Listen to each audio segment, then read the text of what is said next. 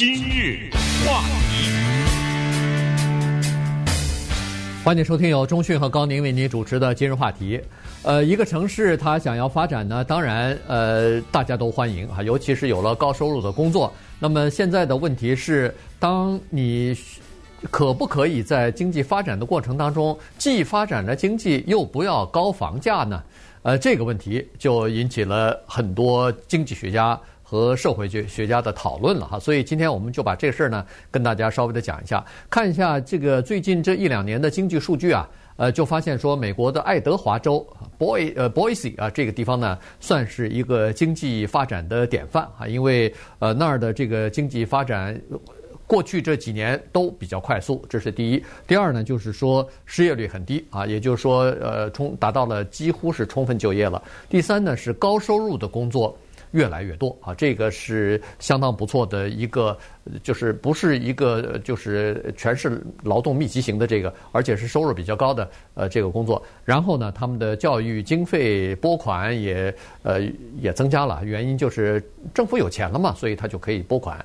呃，所以呢，他们的这个呃州长也好，市长也好呢，呃总结了两条。第一呢，就是说我们这儿税收比较低，好，所以呢对企业来说是一个好事，对个人来说也是好事。第二呢，就是说呃我们的政府。各级政府、州政府和地方政府对企业的干预比较少，所以呢，他把这些这些东西呢，就归到一个东西，叫做呃商业环境。就说我们呃州也好，我们的这个呃 Boise 这个城市也好呢，打造了一个适合于企业发展的这么一个商业环境。但是再仔细一看呢，发现在当地啊，一些居民对这个。最近的这个高速的发展和高收入的工作涌到他们的城市的来呢，呃，有愤怒的情绪和不满的情绪了。嗯，呃，这个蛮有意思的。但是首先要跟大家介绍一下，Idaho，爱达荷州在什么地方？因为这个州啊，平时不怎么被人提起。在美国的五十个州当中呢，它算是。影响比较小的，知名度呢也不是那么高，没有什么特殊的原因，人们一般也不会去 Idaho。比如问大家，爱达荷州有什么？你去旅游去看什么呀？对不对？可能一时马上还说不出来。大家都知道这个地方出产一种东西叫做马铃薯，它的马铃薯是全世界都有名的。它在哪儿呢？这个州，你这么。想就知道，特别一下就明白了。就美国整个这个国家的形状，大家都知道嘛，对？长得那个样子，有个像个动物，有个头，对不对？呃，它在跟加拿大接壤的地方。你想，美国的就是左，你拿左手指呢，左上角最角上那个州是华盛顿州，然后再往上，华盛顿州走两步进到加拿大去了，它就贴着华盛顿。也就是说，从爱达荷州走两步也走进了加拿大去了。它在那儿，也就是说，它的左手边就是它西边呢，有美国的华盛顿州和俄勒冈州；它的右手边就是它的东边呢，有蒙大拿州和怀俄明州。然后脚底下踩着是谁呢？它脚底下踩着是犹他州和内华达州。呃，你大概知道它它卡在这个位置上，就是在美国的西北角这个地方。那么这个地方要是从我们南加州开车过去，要开多长时间呢？差不多啊，稍微保守一点吧，也别开那么快，大概十五个小时左右，你就知道是这么一个距离。要从旧金山那儿往上开呢，可能稍微再减这个七八个小时吧。所以啊，这个地方呢比较受加州人的喜爱，主要就是一开始说的这个原因，就是当什么旧金山呐、洛杉矶啊这些大城市，沙加缅度啊什么，它的房价已经高到这样一个程度的时候呢。人们再一研究说，哎，如果我往北边走一点的话，原来还有这么一块净土啊，还有这么一块美妙的地方，在我这儿三四十万买不了的房子，在那儿什么依山靠水，弄一个小豪宅。很多的加州人呢，在过去的这几年嘛，开始往那地方搬，搬到什么程度呢？加州人过去搬到了在当地产生了一个运动。这个运动的名字啊，翻译成中文不太好听，讲英文也不太好听，叫做“让加州人滚回去”。他们非常不喜欢加州人，我们听一听一个爱达荷人他自己是怎么说啊？就是当地的居民对加州人的看法。If you're from California, the people here won't like you. Over 27% of new residents moving to Boise last year came from California. And while a lot of people don't really care about this, there are quite a few locals who absolutely hate it and want to make sure you know you're not welcome here. Seriously, I think I've seen more anti-California bumper stickers in the city of trees than I have trees. Maybe they should call it the city of anti-California California bumper stickers. Now, that isn't to say that you shouldn't move here if you are from California. Just maybe don't tell your neighbors you're from California. 对，这个 Boise 啊，是它的首府嘛。嗯。这个城市呢，有一个外号叫做 City of Trees，就是树木之乡。可是呢，在这个地方，你看那个汽车的贴纸啊，多到。 比树还多，当然这是一个比喻了哈，所以这个人就是当地人就开玩笑说，我们这个改名不应该叫做树木之乡，应该叫做汽车贴纸之乡，因为在那些汽车贴纸上充满了侮辱加利福尼亚人的口号。我看了几个，其中有一个比较狠，说加利福尼亚人会把癌症带到我们这地方来啊，当然这个是胡说八道，对不对？但是就是非常的狠。然后他就说，如果你真的是从加州搬来的话，你跟你的邻居，只要你保密。他还是欢迎你的，所以你看这个加州人对他们造成的影响，为什么他们讨厌加州人呢？因为加州的一些高收入的吧，咱们就主要指的是这个高科技行业里边的这些人呢，搬到爱荷华州呢，呃，而且搬去成群成群的搬去之后呢，把当地的房价给炒高了啊，所以呢，这个就对当地的民众来造成了一些这个影响了，呃，你看。不光是民众啊，已经开始有这个讨厌加州呃移民的这个情况，其实，在他们的呃就是竞竞选当中啊，也体现出这种民意来了。在二零二零年市长选举的时候，其中有一个候选人，他提出来的口号之一，竞选口号之一就是“我会设法把加州人挡在我们 Boise 之外”。呃，就是已经已经到了这种程度了。你想，当然他可能呃没有当选啊，但是问题。如果当选的话，他真的会提出一些呃阻止加州人，我都不知道该怎么提啊。这个这会不会构成歧视？各种各样的歧视。但是当然没有对州一个州的歧视，但是肯定会有一些官司啊。你你凭什么你反对人家加州人去到这个爱爱达荷啊？呃，所以呢，呃，就已经到了这个程度了。但是呢，根据现在你所公布的这个资料来看呢，确实。加州人去了以后呢，是把当地的房价给炒高了。根据这个 Zillow 他们的呃统计呢，是说去年那 Boise 的房价比前前年增加了至少百分之二十以上啊。这个呢，对当地人来说速度太快了。也就是说，加州人去了以后，把房价炒高以后呢，当地人原来想拿着钱做好，呃，已经存了一点钱。根据自己的收入，因为他们是当地人嘛，所以当地人的这个收入显然是要比加州过去的新移民的这些人要低的啊。所以呢，他在他们的生活水准来说，他们可能平常大概准备好要买一个四五十万的房子的时候，突然发现加州人来了以后，可能把这四十万的房子大概炒成六十万了。那于是他就觉得。我好辛辛苦苦把头款也攒好了，把这个分期付款大概做好一个规划之后，想买房子的时候，突然发现我买不起了，还又得再存几年钱才可以买起。可是问题，谁知道当你存再存几年钱想买的时候，房价会不会再涨呢？对。所以这个事情呢，它不是一个呃单纯的一个地方的事情，那在很多城市都已经发生这样的情况，在。这个澳大利亚的 Sydney，呃，雪梨在加拿大的 Vancouver 这些地方，不也都是有外国的移民来了以后，主要都是华人啊，华人啊，来自香港的移民在温哥华，把当地的房价炒出来，当地老百姓和居民肯定也是愤愤不平的嘛，也觉得呃不应该呃呃影响到我们的生活了。可是，在爱德华这个呃 Boise 这个地方呢，哎，就出现这样的情况了。是呃，而且呢，我们也知道，有的时候。他是这样的啊，这些人呢，他来把那个房价炒高了以后呢，他还影响整个的这一个地区的人口的，算是一种和谐吧。你比如说在爱达荷的这个州呢，我基本上不鼓励大家去，因为你搬去了以后，可以说他没有直飞任何地方的航班，你想去任何地方，都得先到什么西雅图转个机啊，到什么旧金山呢？尤其是我们的华人，如果想去海外的话，他几乎没有任何一个航班是直接飞到什么台北啊、什么上海之类，这那是绝对没有的。你要在这个地方生活，你就做好准备，从早到晚吃马铃薯。你想吃各种各样的中餐，那你就放弃了吧。当然，你要有那个想法的话，你可以去开一个，我那开中餐馆有可能。呃，这个地方的餐饮非常的单调。呃，再有就是它的最低薪资，现在什么十五块、十五块，他那儿才我查了一下才七块五，你知道？所以，呃，它是这么一个地方。呃，你个外乡人，你去了以后呢？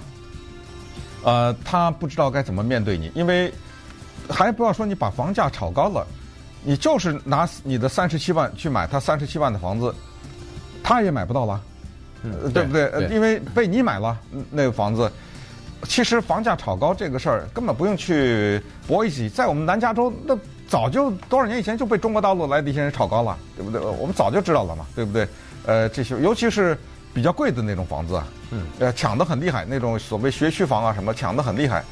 好，那么稍等会儿我们来看这么一个情况，就是这样的话，那么当地人呢，他们有一些什么具体的对抗我们加州人或者这种外乡人做法，以及从 Boise 到 Denver 到 Austin Texas 到 Nashville 这些地方，都会出现这样的类似的情况。今日话题，欢迎继续收听由中讯和高宁为您主持的今日话题。今天我们跟大家讲的呢，是一个城市的经济发展，呃，是不是可以不要伴随房价的上升啊？这个是很多城市现在都在研究、想要得到的答案的这么一个问题，但是确实现在是无解，这个问题无解哈。刚才说了。呃，Boise 呃出现了可喜的经济发展的势头，高收入的工作也逐渐的越来越多。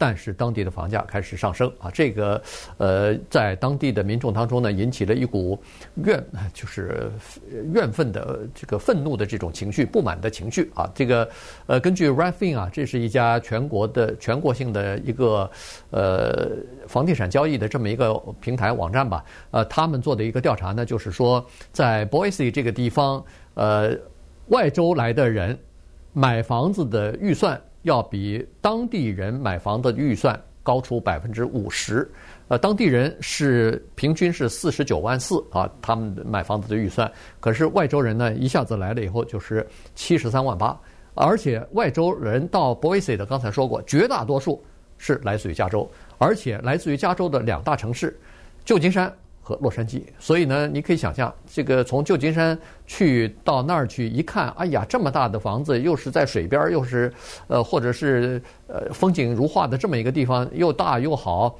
又新。在旧金山，他出七十三万买这种房子，大概只能买一个房间。但是现在到了那儿，整个的房子加院子，很大的一块地都是他的了。那这个看上去哪儿都是便宜啊，所以他们这个花起钱来就就。呃，预算就高了哈。呃，不光是在 Boise 这个地方，你刚才说的那个 Nashville 也是啊，也是外州人到那儿去的买房的，呃，这个预算要比当地人高百分之五十。在德克萨斯州的首府 Austin，呃，也是外州人到那儿去买房子的价格，就是呃预算要比当地人高百分之三十二。在那个呃 Denver 和 Phoenix 分别高百分之二十六和百分之二十三。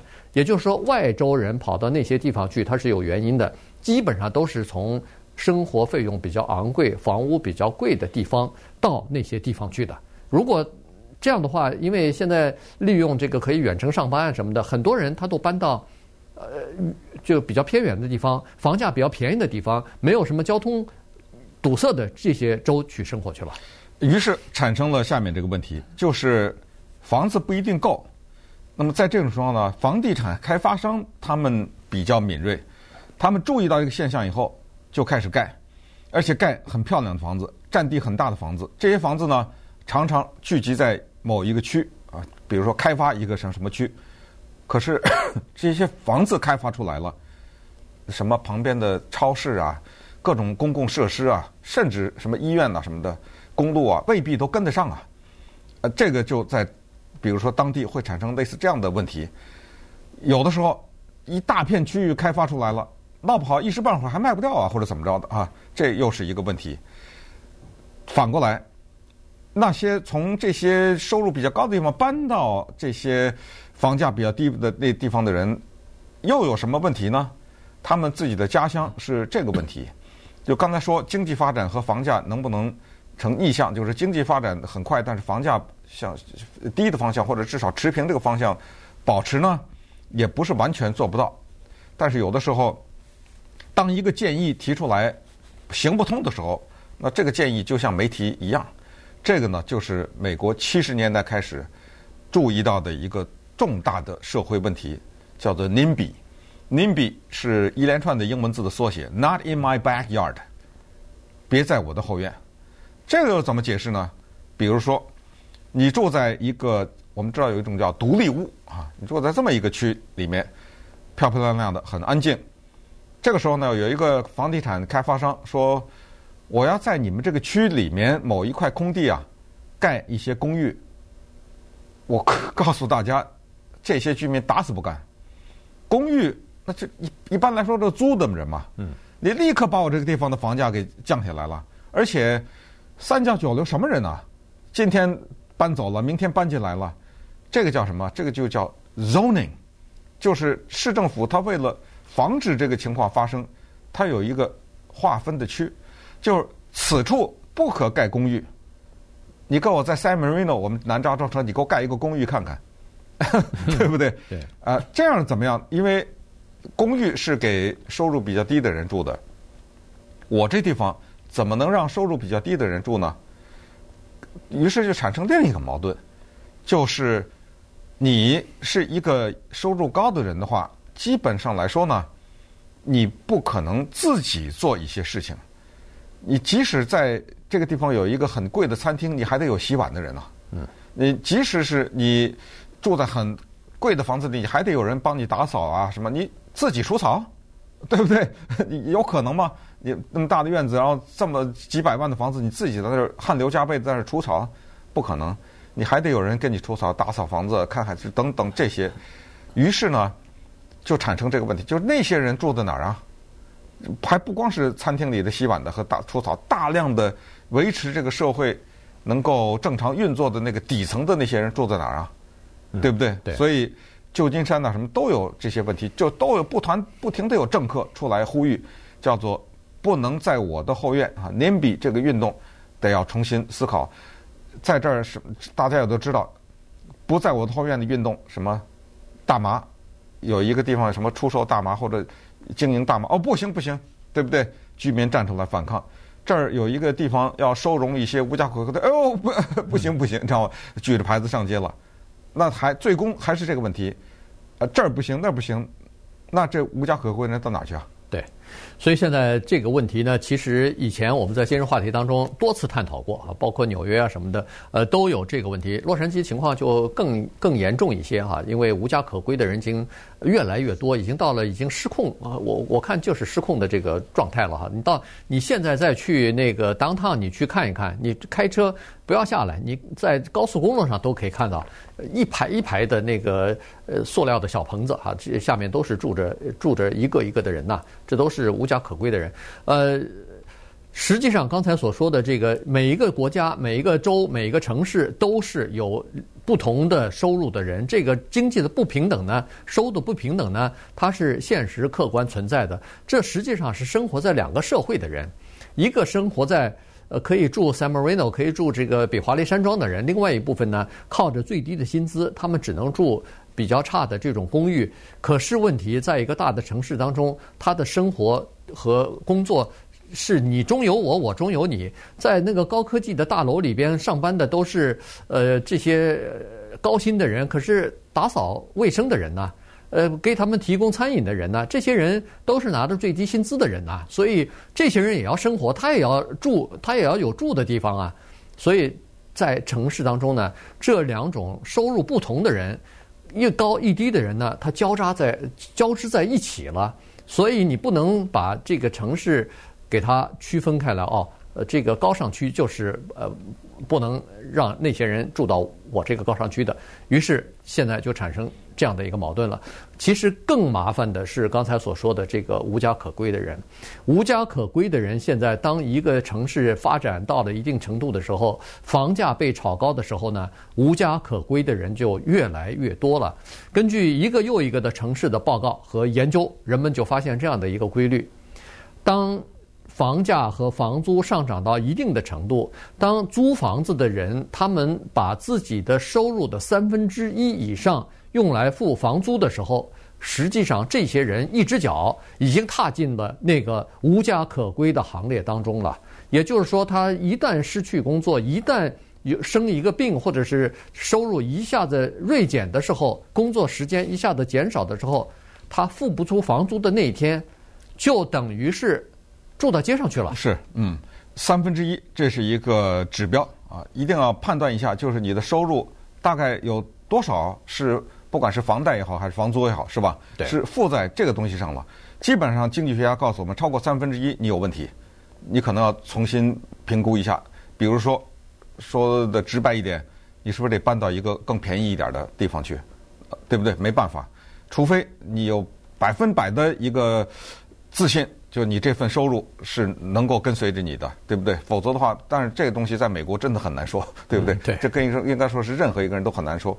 二零一八年的时候，Minneapolis，这是美国一个比较主要的一个城市，它首次呢废除了所谓的独立屋区划分，也就是说，我把这个地方圈起来，这个地方只能盖独立屋，不能盖公寓啊。现在呢，城市把这个废除了，就可以。盖公寓在你这儿，这是二十世纪的二零一八年，呃呃，二十一世纪了哈。二零一八年，居然这是美国全美国第一个这样的城要 做这个的城市。嗯，你你想想美国有多少的城市吧？所以这个呢，事情非常严重。但是后来从二零一八年以后呢，美国其他的一些城市也效仿。但是有一点你必须得体会，就是说居民的反抗，那是确确实实的。对，因为影响到他们自己的房价了，对不对？这肯定是要反对的。这个东西呢是非常的艰辛的道路，但不过呢，你就当趣闻听吧。今天我们就告诉你，作为加州人，我们在美国的某一个地方是极度